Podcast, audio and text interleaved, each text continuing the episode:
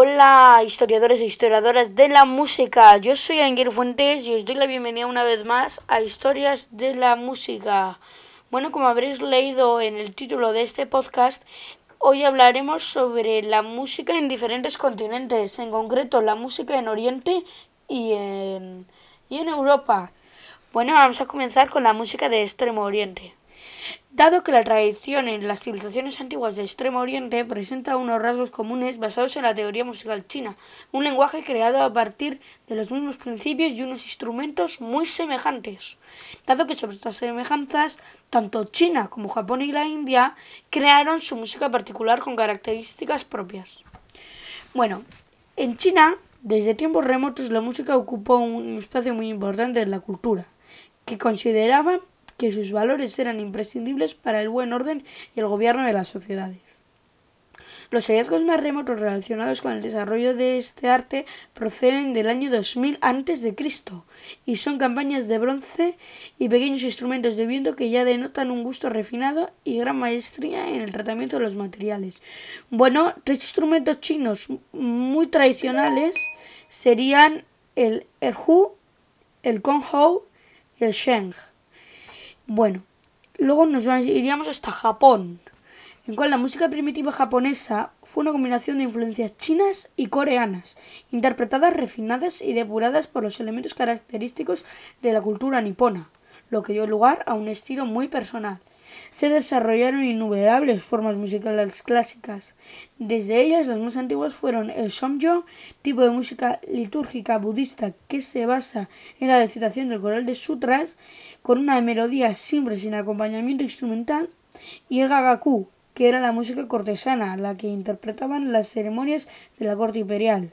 También se creó un repertorio especial para el teatro, otro de carácter más popular para el teatro de marionetas y uno para las representaciones de kabuki, que incluía danzas, danzas musicales y danzantes.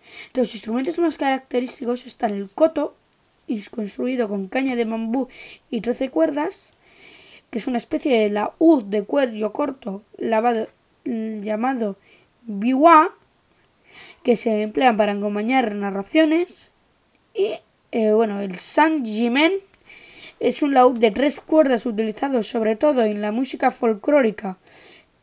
La shakrut, shakubachi, perdón que no lo decía bien, flauta tradicional de meditación. Y luego también tendríamos el taiko o tambor tradicional japonés.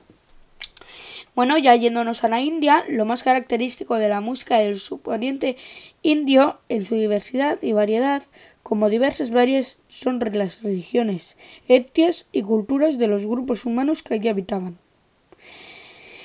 Aunque en todas ellas hay un elemento de coincidencia, la música es un arte esencialmente divino, creado por los dioses y revelado a los hombres.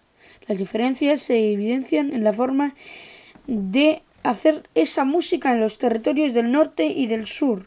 En esto se mantiene la tradición bérrica prehistoria, prehistórica sobre la que se sentó sus bases el hinduismo, mientras que en el norte la influencia que tiene más peso es la islámica.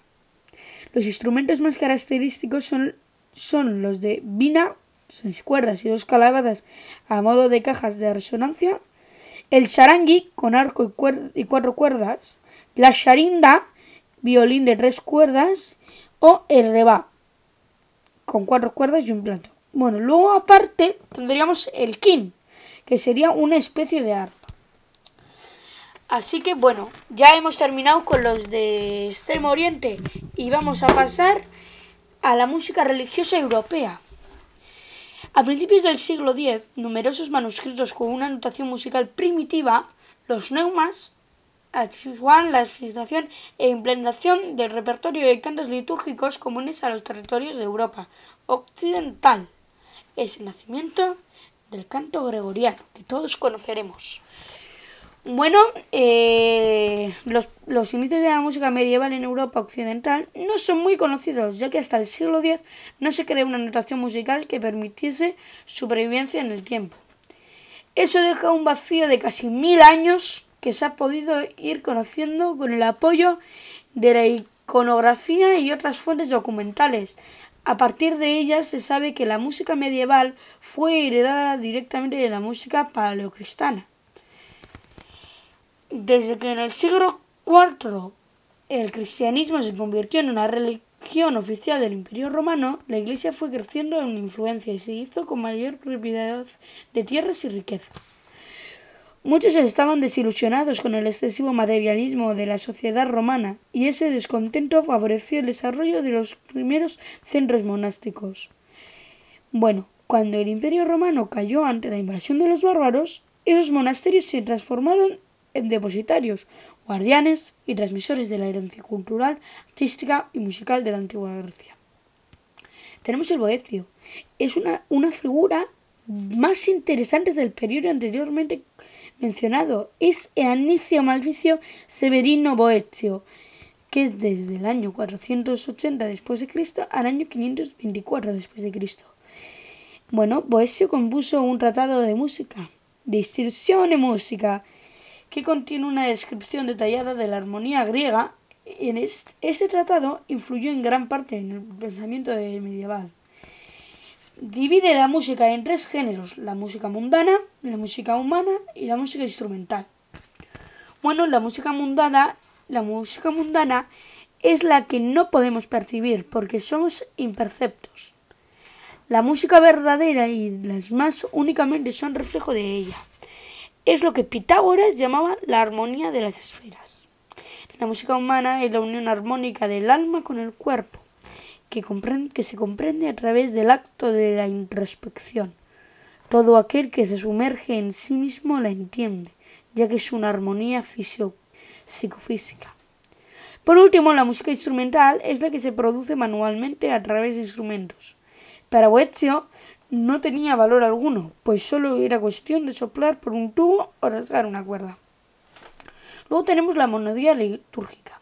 Siguiendo la tradición de los primeros cristianos, la música de alta edad media estaba al servicio de la liturgia. Era una música monódica, vocal, un canto lleno de, ideado para entonar los rezos varias veces al día. Pero hay que tener en cuenta que no existía una única liturgia, sino que cada zona del antiguo imperio romano desarrolló la suya propia. Entre los entre los repertorios litúrgicos más interesantes están el milanés, el hispánico, el galiciano y el beneventano. repertorio milanés o canto es uno de los más antiguos. Se caracteriza por haber asimilado muchos elementos exteriores y formalmente por largas vocalizaciones construidas en segmentos escalonados relativamente cortos. También cuenta con una gran antigüedad el repertorio hispánico, en ocasiones llamado canto mozárabe, que, practicaba una rica liturgia de claras influencias orientales, especialmente bizantinas, con una tradición de himnos de gran belleza y un estilo musical exuberante. El repertorio galiciano se apoyaba de una liturgia con abundante retoria y cantos e himnos, que impresionaban por su amplitud y ornamentación. En la región de Benevento y Nápoles se desarrolló un repertorio propio, el beneventano, de gran valor musicológico y ligado a una liturgia con abundantes rasgos aquello. Esto es la monodia litúrgica. Vamos a pasar a probablemente uno de los más conocidos, que sería el canto gregoriano. A fin de unificar tanta diversidad, el Papa Gregorio el Grande en el siglo VII recopiló una serie de cantos que dieron, cuerpo a una liturgia cristiana unificada, una liturgia romana que se impuso como obligatoria en todos los territorios del imperio calorigno y más tarde en toda Europa occidental, gracias al apoyo de las autoridades litúrgicas. Bueno, la adoptación de un nuevo antiforiano debió de ser muy compleja, ya que se trataba de incorporar no solo unos textos litúrgicos nuevos, sino también un amplio repertorio de cantos. Uno de los lugares en los que el canto gregoriano tardó más tiempo en imponerse fue en España, donde la tradición del repertorio hispánico de claras raíces paleocristianas y judaicas estaba muy arraigada. Fue durante la celebración del concilio de Burgos en, en el año 1080 cuando el rey Alfonso VI de Castilla y León prohibió el uso del repertorio hispánico y obligó a sustituirlo por el gregoriano. El canto gregoriano perseguía el acercamiento a Dios a través de la concentración y sobriedad, apoyando siempre en los textos litúrgicos, por lo que se cantaba en latín. Era un canto vocal sin instrumentos musicales, monódico, es decir, todos interpretaban la misma melodía. Formalmente se basaba en el uso de ocho escalas musicales diferentes heredadas de los griegos, los modos, y era un ritmo libre, reducido a una especie de línea ondulante, ligera y muy flexible.